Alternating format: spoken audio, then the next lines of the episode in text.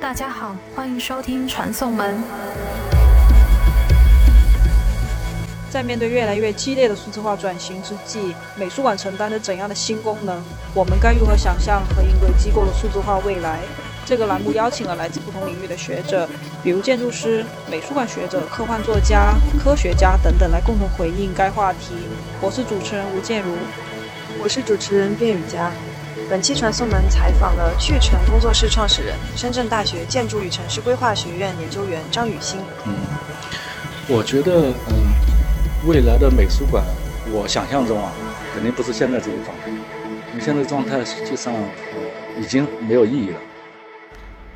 最近因为疫情的关系，许多美术馆形成了一些电子化趋势的变化。这个突如其来的变化给原有的实体空间也带来了许多挑战，尤其是建筑方面。可能原来美术馆是面对公众的，空间的重要性就很强。现在因为疫情的话，观众都不来了，就形成了后疫情的美术馆空间。但是这个情况又有一些新技术的研发和应用。这些技术是怎么样被结合的？前一阵我们很多艺术家都在讨论同样的话题，就是说好像艺术家整体性的感觉这快失业了怎么办？我说我我我觉得不担心，我认为说应该是这个时候是一个机会，恰恰是让你建构未来的一次机会，这个机会是很难得，很少人遇见的。现在这个时候应该诞生就是未来数字。媒介的毕加索，或者是这个新的这些大师吧，所以对于艺术家，我觉得恰恰不是说没饭吃，应该是给他一个历史的一个机会。这这样想的话，我我认为应该更激动人心，是这样的啊。前两年我们已经很多已经在讨论关于虚拟世界对真实世界的一个啊压迫，甚至彻底的改变。当时呢，呃，像这些话题，我认为我们至少我们建筑圈已经一直在讨论，因为建筑师。跟艺术家一样，就是大家就是特别容易受到这种啊工具媒介的影响。就是我们因为是处理的是真实的物理空间，然后你们艺术家处理的是媒介，因为媒介的变化意味着你整个这个呃表现形式、内容彻底的改变。那建筑师空间呢，是因为受媒介的影响，因为现在大家整个虚拟世界，呃，几乎所有人 都被迫或者是主动或者是被动的进入到这个。虚拟世界去了，那么真实的物理空间首先是受到这个摧毁的。所以我们前两天我还在呃，我跟呃韩晶老师就我我们工作室搭档，然后我们在做给南京大学那个研究生在带了一个课程设计，两周的，我们的研究话题就叫废墟的可能性。我觉得疫情只是一个出发点，它实际上是整个呃这种技术到了一个临界点。那这个技术就包含了数字技术。也包含了跟数字技术相关的一些新的经济的业经济的形态，然后人的生活方式，包括人对未来的一种想象嘛，等等各种形式，然后再加上这些东西呢，就是又反过来，呃，特别重要的是对呃哲学层面也产生了一个巨大的触动，就因为以前哲学家是离得很远的，大家讨论的世界的本质跟现实没关系，就是呃各种本体论啊，什么存在啊，什么很多人都不理解，但你现在去。跟一个初中学生、小学生去谈存在、谈虚无，他可能感觉比比哲学家还深刻，因为他已经真实的在理解什么叫虚无，什么叫虚，什么叫虚空，什么叫呃这个呃无意义。他自由在这个切换里面，他会认识到这个真实世界好像不是那么真实，他虚拟世界才是更真实。但是有的时候也很困惑，到底哪一个是真实，哪一个是虚拟，对吧？实际上是现在代表了这个这一代人整体困惑，所以这这种困惑背后就是一个虚无，就是到底我们以前说虚拟虚拟现实是虚无，我现在现在很多人就认为真实世界才是真正的虚无，那个才是真实，所以这已经彻底打破了这个边界了。所以这个状态，我认为首先是一个呃技术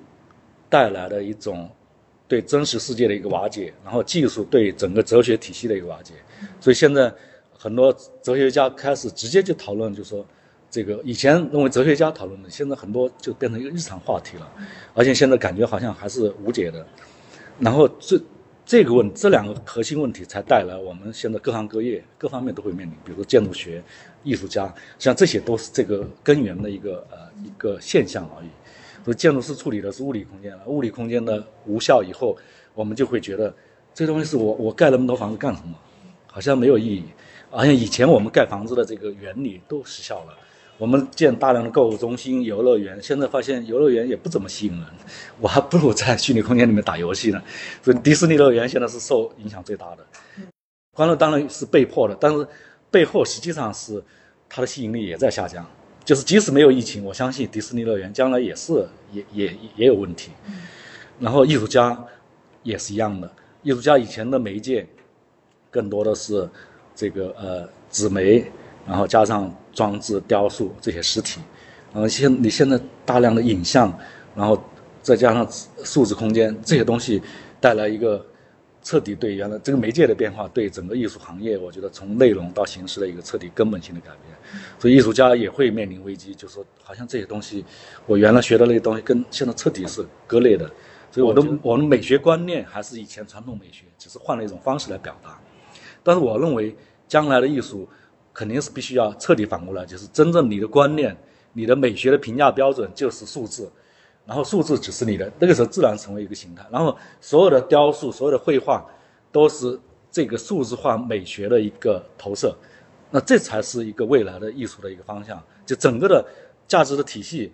彻底根根本性的改变。所以艺术家将来，你教学的方法逻辑根本就不是我们现在是先画素描再画水彩，因为你的那那套逻辑你用数字化无意义，没有任何意义。肯定是数字化的逻辑，可能将来先学数字化的编程，然后在这个里面。数字化的美学，然后数字化的哲学，这套有了以后，艺术家创造出来的这些作品，我认为才是我认为才是真正能在互联网里面真正打动人的。然后呢，这个时候它的价值，你你在实体空间展示还是在这个虚拟空间展示都无所谓。这这是艺术行业，我觉得受到整个这个数字媒介的结构性的变化，所以对整个美学的观念和这个。呃，艺术的这种生成的方式，我认为都需要改变。然后空间，我刚刚想说，我们刚刚说的，我们现在建筑师正在讨论这个问题，就是将来这些空间怎么办？我们现在我们现在所有这些空间都是现代主义建筑，一百年前，勒柯布西耶那个时候他们创造的模型，到现在还在用。但实际上，这些空间已经都不能打动像你们九零后、零零后这批人了，就你会对它无感，但会对什么有感呢？废墟。那您指的那个废墟，可不可以再具体一点？就是它的形式是怎么样，或者它的材料，或者它的呈现的方式，嗯，或者是怎么样组成，或者是呃人怎么样和它互动，嗯嗯，交流的这样的过程。首先我问你，呃，我们现在上网的这个互联网是一个什么样的一个状态？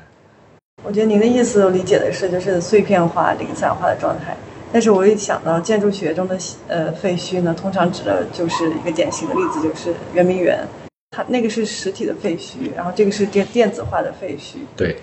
互联网就是最大的废墟，我们还没有意识到，就是说几乎所有人都没有意识到互联网就是个废墟，但是我们所有人现在迷恋于这个互联网，是迷恋于这个废墟。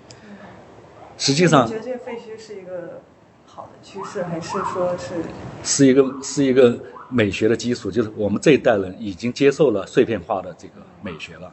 碎片化美就是本质上就跟废墟没有没有跟建筑废墟没有区别。互联网里面，我现在随便一搜，搜到一个几年前的一个信息，这就是跟一一片废墟几年前的一块砖头是一样的，然后里面的所有的状态都是碎片化，然后我随时把它组合成一个一个构件，就跟建筑的废墟实际上完全没有区别。那么。这个更大的意义，实际上是对整个美学和哲学观念的一个改变。所以，互联网本身就是一个巨大的废墟，所以意味着我们已经接受这个废墟美学了。所以我们现在再去看废墟，我不会觉得它颓废，觉得它是呃无用或者破旧，而是觉得它真的是它就是我要的东西，就是代表了未来的状态。当然，这个废墟不是说自然废墟，自然废墟你是没法用的。所以我们现在在研究是。叫增强废墟，或者是呃催化废墟，怎么样让一个我们创造一个废墟出来，让你觉得空调还是有的，呃，你也可以在里面生活，但是那个状态是一个真实的废墟状态，那就很有意思。因为我想到这个概念，我想到那个 Hito Style 好几年前写的一个叫坏图像，它其实也是用了互联网的这种，呃，有点像废墟，但是互联网里面存在的大量被被删除或者是被抛弃的这种无用的图像，它可能就是就是一些信息，但是对很多人来说，这种信息是没有实体，它可能已经现在有点像是马路、道路，然后空气一样存在互联网里面，是一个基础设施一样的东西。对。那具体这种，比如说信息碎片，或者是嗯网络遗存下来的一些，像是垃圾、网络垃圾，或者是太空垃圾，这些都可以把它作为一个废墟的比喻，或者是碎片的。对对。将来的就说呃，世界的建构的方式是以数字世界为主体为真实，然后我们现在所谓的物理世界是作为反向它的投射，所以这个时候。你你在数字世界里面大量的废墟，我觉得很正常，因为全都是碎片化的，也没有重力，也没有所有的那些时间，所有的时间都叠加在一起，所有的距离都没有消失了，然后所有的碎片都可以随时凝聚，这就是一个我们接受这个状态。但是呢，在物理世界的这个投射里面，我们现在是没有的，割裂的，所以出现了一种很大的一个困惑。就我们现在所生活的物理世界都是方方正正，符合地球引力。然后都是横平竖直，然后你觉得这很正常，哎，觉得很美。但是你觉得互联网也很美，那但这两种东西是完全是两种哲学和美学体系。所以我们现在觉得，如果将来你以数字这个美学和哲学为为主体，为作为真实世界的主体，那意味着我们这个现现在生活的这个东西，你必须以它为主体来进行投射。所以这个时候，那个时候所谓的真实的，我们把它作为一个废墟，你会觉得它，那就是才是最美的东西。在刚才你也提到的那个电子化的潮流，或者说互联网的潮流下，呃，建筑的形象，呃，有些新形式的产生，比如说幻象城市，嗯，嗯，就是说真实的城市，嗯，它自己存在以后有又有一个拟像的状态，或者说镜面的状态来出现，还有就是云城市，城市不再出现在实体空间中，而是呃以一种数码化的或者是数字化的形式，呃或者说数据的方式来出现。那么在这样的情况下，对建筑，这里说的建筑就是实体的建筑的体量啊、材料啊、构架这些都有很大的影响和冲击。那么你觉得，在这样的情况下的新材料又是什么样子？就像我觉得这个和您刚才提的那个废墟，嗯，呃，有挺大关系的。嗯，就也是我我我个人也在思考这个同样的问题，因为因为前两天我还在想这个问题，我说。说现在都说 3D 打印，那我突然想到，我觉得我们现在这个现胶混凝土实际上已经是，呃非常超前的 3D 打印了。所以这也是我们以前一直认为建筑学是落后了，我现在认为建筑学非常太超前了，超前了一百多年。因为现胶混凝土才一八呃六一八六七年好像是那个时候诞生的，一八五零年是水晶宫钢结构，然后一八六七年是这个第一个现胶混凝土，当时是做了一个做一个花瓶。我忘了哪位建筑师，他用现胶混凝土跟钢网，然后现胶完了做一个花瓶，那就是现胶混凝土第一个。你现在想一想，现胶混凝土实际上就是 3D 打印，就是塑形，然后用你那个混凝土本身就是一个 3D 打印材料，然后它的它做了一个模子，然后把它浇进去，我很快成型，跟我们 3D 打印原理没有任何本质区别，只是 3D 打印换了一个机器喷嘴，然后慢慢蒸，它那个只一次成型，在在结构塑形上。它彻底跟之前的那种结构状态是不一样的。到现在我们才开始讨论 3D 打印，但是你现在发现，3D 打印这个材料要替代现胶混凝土，我现在还没有看到这个希望。因为所以我觉得我们现在这个时候，结构材料可能还跟不上，但时空观念是可以改变的。所以我刚刚说的这个废墟的这个是一个时空观念的改变，美学的改变。材料结构可能用的材料还是钢筋混凝土，但是你的整个的观看建筑的方式和观看建筑被看的方式都不一样了，所以我觉得相当于一个呃小革命，不是一个大革命，就是还是可以的。我觉得也是一次机会，嗯。至于说在材料结构上，呃，我我理想中的一个材料结构状态，应该是像呃像呃植物和动物学习那种未来真正的这种，就是不能叫仿生，实际上它本身就是一个呃生命体。就是这个说白了，这个结构是可以自生长的。将来理想的建筑应该是，你你这这是一杯水，然后呢，这里面水都是可以塑形的。然后我就我就啪我就有一个软件插到一个 U 盘插进去，然后它开始生长。然后它我输一个基因，相当于像一个编程，然后这个建筑它就会开始生长，然后长一颗结构，然后全部生长出来，然后根据周边的环境它自适应，然后这个最后形成一个结构体，然后人的各种生活可以插进去，形成一个融合体。这还不够，还可以消解。将来这个觉得这个建筑太占地地方了，然后啪，我再输一个程序一按，然后它这个建筑慢慢慢从树叶开始慢慢开始自我消解的变成液体，又回到大地，这跟一个植物没有什么区别。所以将来我觉得未来的建筑，这个我认为，呃，最多五十年就能实现。我认为这是一个真正的革命，就将来这所谓的建筑变成一个是像像一棵树，但它不是一个自然的树，它是我可以控制的树。我想它长成什么样，它就能长成什么样。然后里面的果子呢，是未来的产品，就将来的手机，不是生产出来的，是果子结出来的。里面结出来，再一个。对，说这棵树就是手机树，好了，我就专门长手机。然后那棵树就，这样就所谓的生产和建筑空间完全吻合了。嗯，当然这是我的一个设，我我相当于我的一个思想专利一样的，我不是因为我前两我就真的想这个问题，所以我还没有，我觉得这个是我在思考这个问题，是我觉得一定要把生产体系和你的这个建造体系要融合，这才是一个真正革命性的变化。这样的情况下，这个美术馆的距离也就呃的概念也发生了变化。就原来说人与人的这种呃隔离距离，这个也算一个距离。嗯那么说在疫情下，这个距离关系也改变了。嗯和量子力学如果都能结合起来的话，那这个被拉扯的这样一个美术馆环境下的距离会是怎么样的？嗯，我觉得如果呃按照我们刚刚所描述的这个，现在美术馆实际上是完全已经没有存在的必要，这个现在图书馆已经没有必要了。嗯，你现在去图书馆，除非是真的就就享受空调，好像有个地方待着，可能还有价值。我觉得看书的价值跑过去真的没有必要，又浪费时间，还要开车。如果要开车去跑那边，你还不如看手机，看到的信息来得快。从知识接受知识这件事情来说，图书馆已经已经没有任何意义了。它当然可以作为保存是可以的，但作为这个公共空间，它已经没有任何意义。那下一个来到的就是美术馆。那就回到美术馆的核心源头，就是美术馆展示的你到底要展示什么东西？你是展示美术，还是展示展示艺术，还是展示空间，还是做一个社会，呃，社会的一个行动的一个，呃，一个发生器？这是有区别的。所以现在美术馆是很尴尬的，就是，呃，艺术没人看了，我就搞建筑，建筑建筑也不行了，我就搞社会活动。所以说明艺术馆已经在异化了，就是变美术馆。我认为就是肯定是死亡掉的，就现在的美术馆是要死亡掉的。那么未来如何如何改变？我觉得未来肯定要创造一种就是，呃，这要跟建筑师合作，就是所谓的数字时空跟物理时空的一个融合状态。就这个融合现在还没有人突破，但是我觉得很快，这个我我认为十年就能突破。这个是这个突破了以后，也就是说，你必须到现场去体验那样那样东西，你不去。你在手机上看了一点东西，就是根本没价值，或者价值只能得到十分之一。比如说，我们现在很多，呃，人对重力的体验，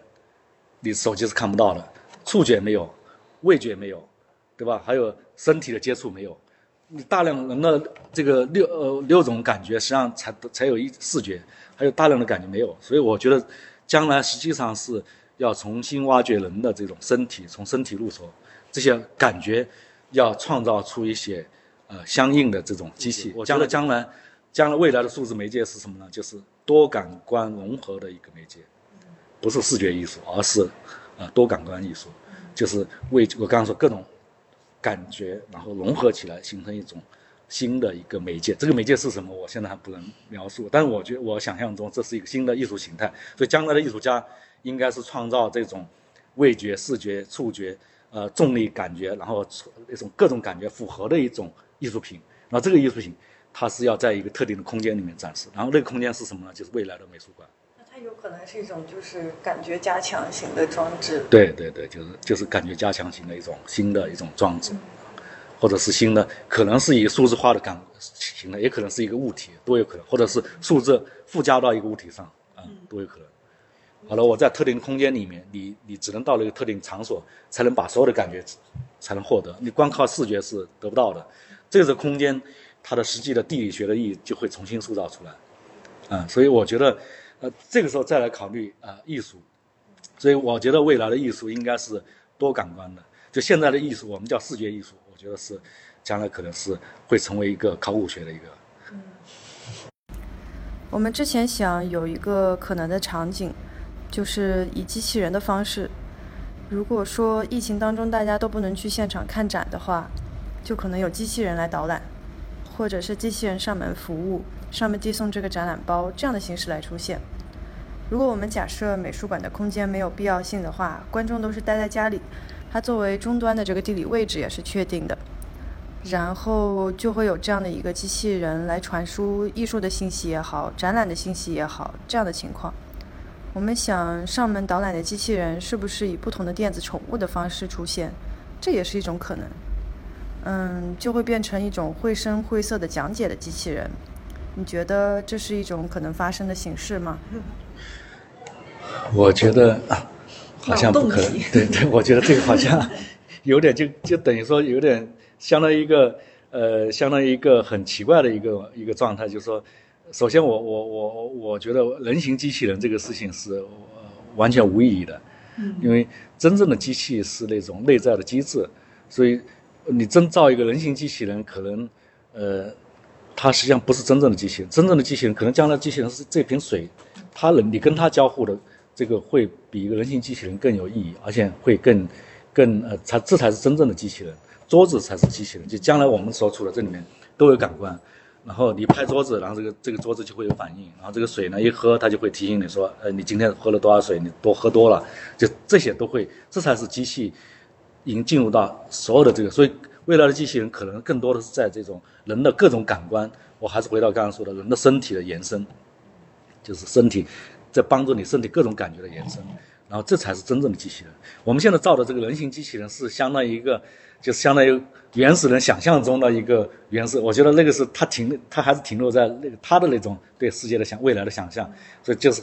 我觉得，所以这是一个很矛盾的。所以呃，那不是一个真正的机器人状态。如果我们我们造。未来所所有的人工智能都在造那个那个机器人，那你还不如去养个宠物。那个宠物猫生的那个小猫比你那个聪明多了。因为你要人人机器人要达到一只小从一个小猫的能力，要进化，我相信要进化几千年才能达到程度。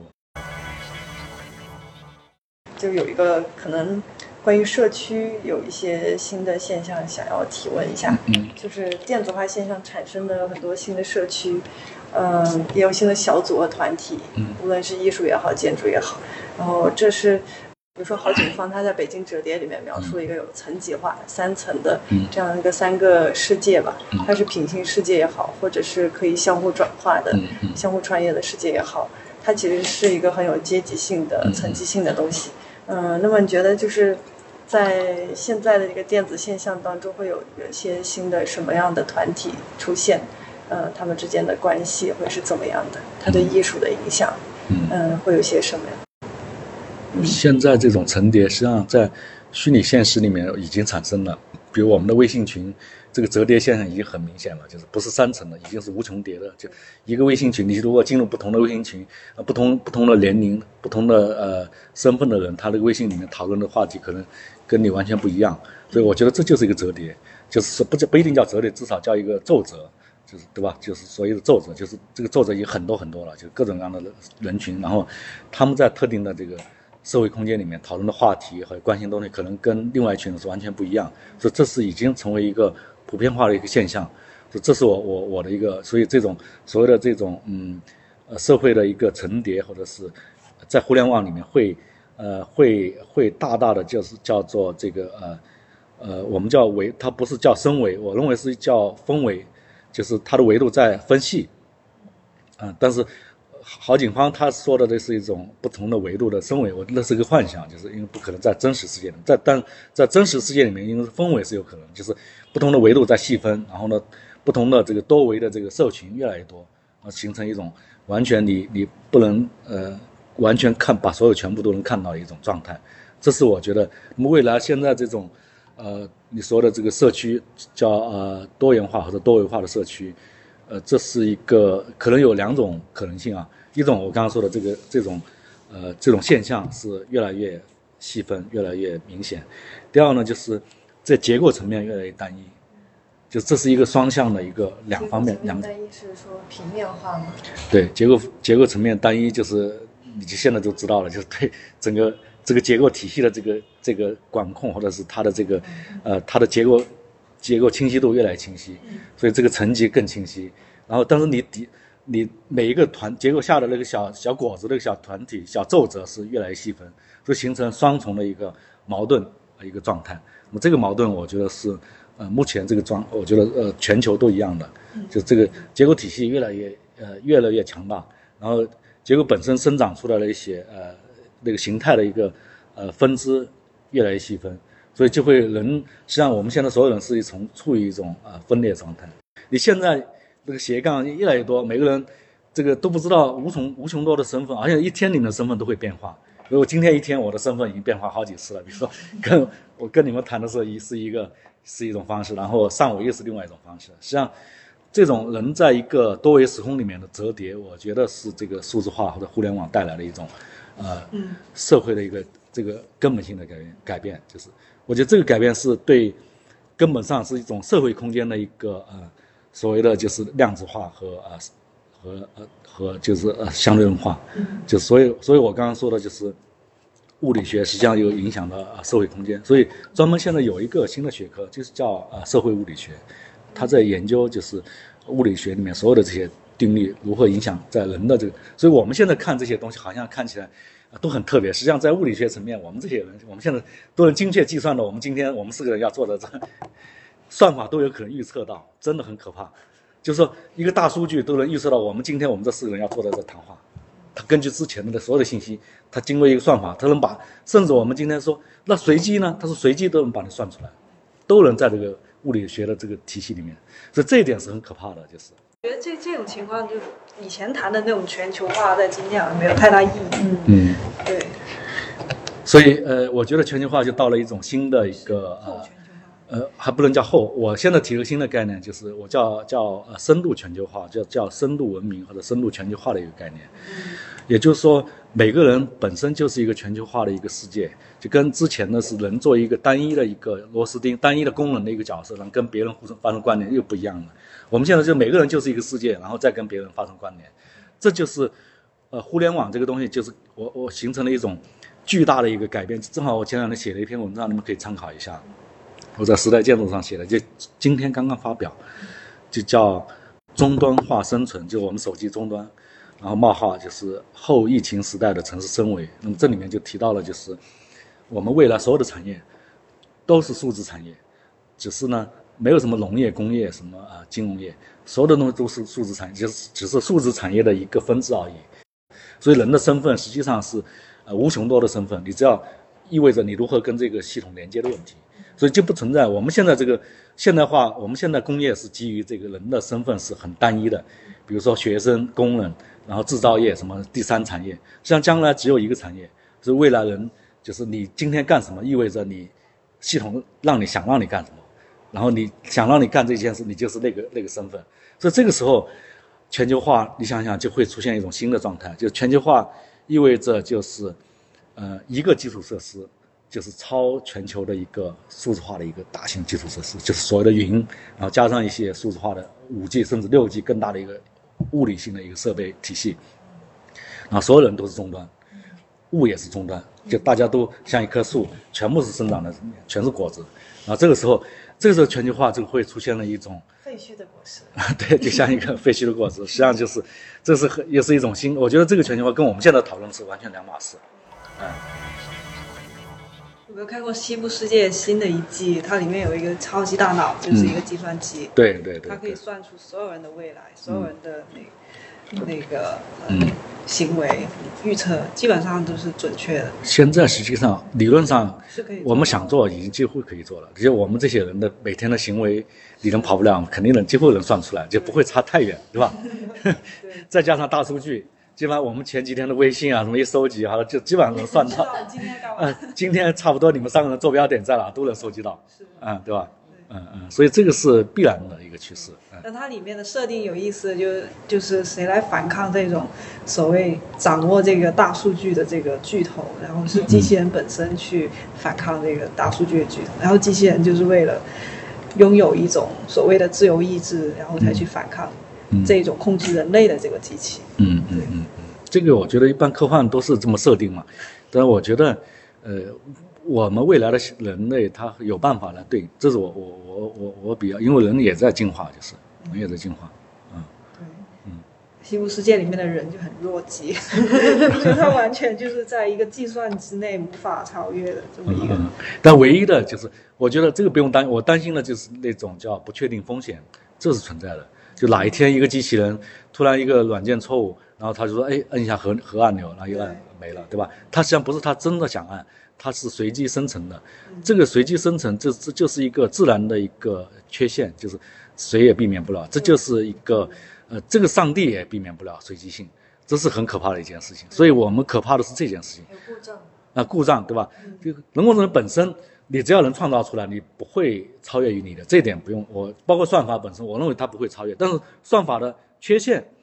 你无法去预测，这一点是很麻烦。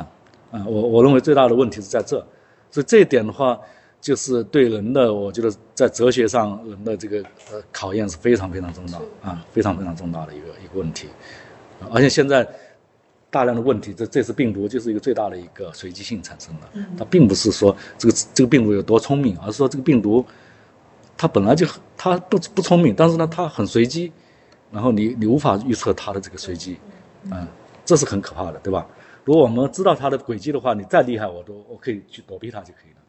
差不多，差不多。讨论的好像好像跟美术馆没什么关系，对，还蛮有启发的。对，我们都需要走出自己的圈子。对，你就说那个美术馆以后是没有没有太大意义的，那我们现在就到别的圈子里。现在还是有意义，当然是回到现实，实际上都有意义，都一样的。因为我们刚刚讨论的，我觉得可能都是呃相对比较抽象或者离得比较远。但是这些，但确实疫情一来，确实这些巨大的空间是没有太大作用的。对对，它的对人人的，不过也可能是文化艺术，它是首先是在这个非常架空的一个位置，它回到一个基本需要里，必须不是必需品，对，不是必须。但是呢，我觉得通过，但但是通过这个方式，就是逼着我们艺术家去思考未来。我认为这是我们今天讨论的话题，对吧？我觉得美术馆就相当于一个。呃，相当于以前的叫一个什么呢？叫一个，呃，巫师他们会生存的一个场所，叫做那个什么祭祭祀的那个，就是神庙或者说对吧？类似神庙或者是一个祭祀或者是特殊的隐秘的一个地方，大家到里面是讨跟天对话的，跟天地对话的一个地方。好了，这个时候美术馆应该承担这个角色。然后，当然也承担一点医疗角色，比如说，美术馆帮你的医疗一下。今天他很郁闷，然后跟你谈谈这些，哎，好像很开心。啊，就就，我觉得这个，然后顺便看看画呀什么东西，放松一下。美术馆还是可以，就是允许这些想象存在。就，它它不一定是超前，但这种各种不同的想象是可以被。它应该还是一个美，也而且也而且现在也剩下，我认为只有美术馆这个地方允许能想象了。现在没没有那么多地方了。就是那些有反抗精神的艺术家，他是需要有一个地方，就是让大家都意识到这个问题。他可能个人的作品不足以被传达。你总不能天天去 shopping mall 去排解你的 抑郁疗，对消费的愈疗。所以美术馆现在我认为要有一个策略，就是把它做成一个呃一个特殊的空间。